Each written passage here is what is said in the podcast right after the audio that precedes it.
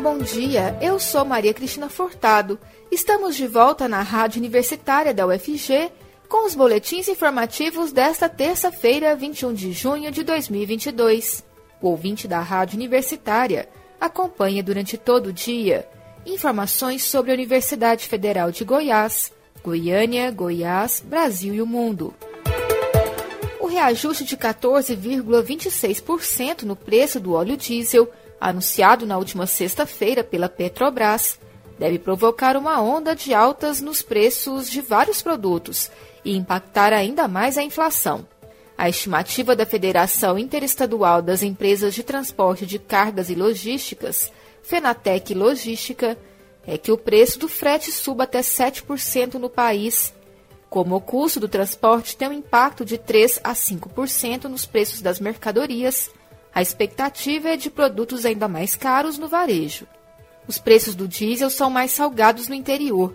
Em Porangatu, no norte do estado, ontem o litro de diesel S10 comum variava de R$ 7,60 a R$ 8,29.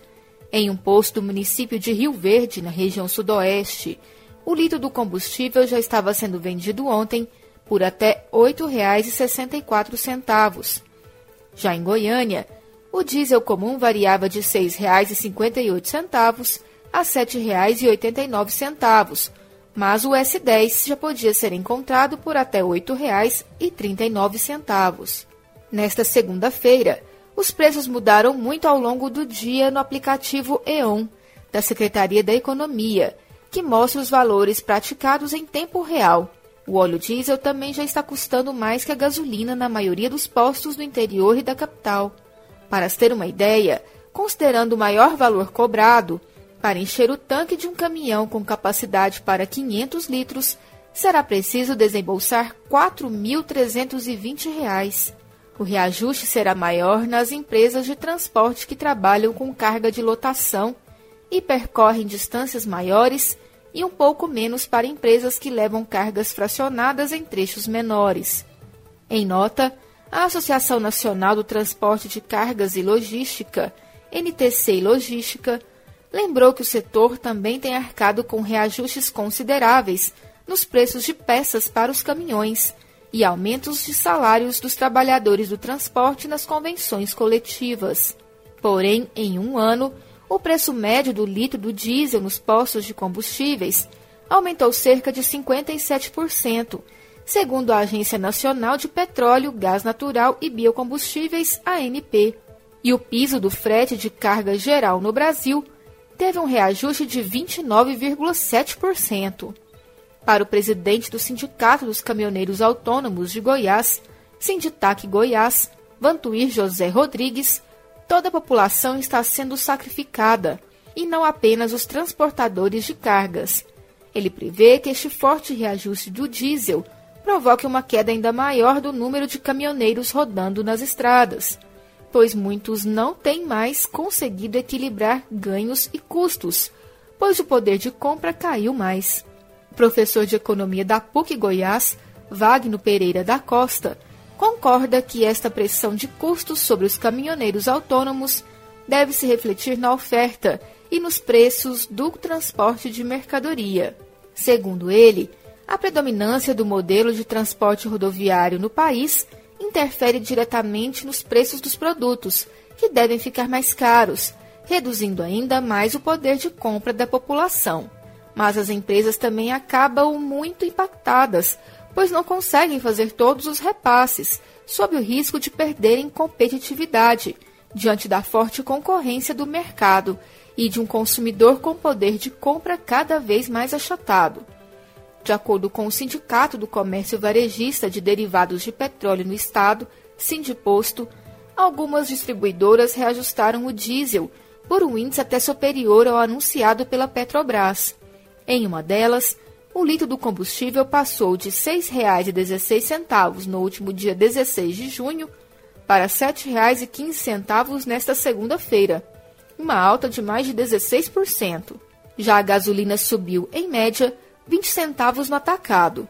O presidente do Sindiposto, Márcio Andrade, lembra que o diesel sempre foi mais caro que a gasolina nas refinarias, mas o ICMS menor deixava o preço mais baixo na bomba, o que não acontece mais após este reajuste. Márcio acredita que preços acima dos R$ 8,00 sejam casos isolados no mercado e muitos acabam recuando por causa da concorrência. Com a gasolina em alta, a tendência é de aumento na venda de etanol, que ficou ainda mais competitivo nas bombas após este último aumento. A Prefeitura de Goiânia está proibida de instalar qualquer tipo de obstáculo, sejam pedras, estacas ou outro meio insidioso, para impedir o acesso de pessoas em situação de rua a espaços considerados públicos, principalmente viadutos. A decisão é de forma liminar, proferida pela juíza Patrícia Machado Carrijo, da Terceira Vara da Fazenda Pública Municipal e Registros Públicos, e também determina que a gestão do prefeito Rogério Cruz, do Republicanos, retire em até 60 dias as pedras colocadas para impedir a presença de pessoas em situação de rua, ao lado do viaduto da Rua 243, sobre a Marginal Botafogo, ao lado do CEPAL do Setor Sul. A manifestação da juíza surgiu a partir de uma ação protocolada pela Associação Estadual de Apoio à Saúde, em abril deste ano, contra a Prefeitura de Goiânia, devido à chamada arquitetura hostil, instalação de objetos que impeçam a circulação ou permanência de pessoas em situação de rua em determinados locais. A petição da entidade teve apoio da Defensoria Pública do Estado de Goiás. Carrijo critica a postura da Prefeitura em adotar obstáculos para impedir a circulação de moradores de rua e diz que é um sofrimento duplo dessa parcela da população, que já sofre por não ter acesso ao direito a uma moradia. De acordo com ela, ficou claro na ação e nas respostas que o Executivo Municipal tem implementado a arquitetura hostil em viadutos, com a finalidade de impedir que as pessoas mais vulneráveis, ou seja, em situação de rua, possam ocupar referidos locais. A Prefeitura de Goiânia argumentou que as pedras teriam sido colocadas para interromper a deterioração do viaduto, mas não apresentou nenhum atestado dessa situação no processo. A juíza determinou que isso seja feito com a apresentação do processo administrativo que ensejou a implementação de ofendículos e demais equipamentos urbanos. Além disso, questiona se houve estudo para avaliar o impacto da arquitetura hostil à população de rua e o que foi feito para mitigar isso. No dia 20 de abril, a associação fez uma manifestação no local onde as pedras estão instaladas há mais de um ano. Uma faixa contra a ação foi colocada na época na rotatória em frente ao viaduto pela manhã, mas foi retirada pelo poder público logo depois. Apesar da instalação das pedras, o grupo de pessoas em situação de rua seguiu frequentando o espaço. Os obstáculos teriam sido colocados em fevereiro de 2021, a pedido de representantes da Câmara Municipal e do Comércio da região. Oficialmente, a Prefeitura diz que foi por causa de uma possível erosão na lateral do viaduto. Dentro do processo judicial, a Prefeitura de Goiânia não se manifestou neste momento especificamente sobre o pedido feito pela Associação Estadual de Apoio à Saúde, alegando apenas que a entidade não poderia legalmente entrar com uma ação judicial com esta demanda. A juíza discordou. O Ministério Público do Estado de Goiás também foi provocado pela magistrada sobre o processo e respondeu que se manifestaria posteriormente. A Prefeitura informou por meio de nota que ainda não foi notificada sobre a decisão proferida no último sábado. Reforçou que o serviço foi para conter uma erosão no local e que foi acompanhado pela Secretaria Municipal de Desenvolvimento Humano e Social. O Brasil tem 60 mil refugiados de pelo menos 117 nacionalidades.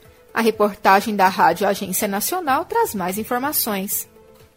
Atualmente, o número de refugiados no mundo está em seu nível mais alto, passando às 100 milhões de pessoas, resultado principalmente da fuga de ucranianos da invasão russa. O Brasil recebeu só no ano passado 29 mil pedidos de abrigo, de acordo com o levantamento divulgado nesta segunda-feira pelo CONARE, Comitê Nacional para Refugiados. A maioria dos pedidos veio da Venezuela. O país vizinho puxa a lista com quase 80% dos pedidos, seguido pela Angola com 6% e Haiti com 2%. mas no total são pessoas de pelo menos 117 nacionalidades diferentes que pediram refúgio brasileiro. Entre as pessoas reconhecidas como refugiadas em 2021, as crianças e adolescentes de 5 a 14 anos representam mais de 50% do total. Neste ano de 2022, é comemorado o aniversário de 25 anos da Lei Brasileira do Refúgio, considerada moderna e espelho para determinações adotadas em outros países.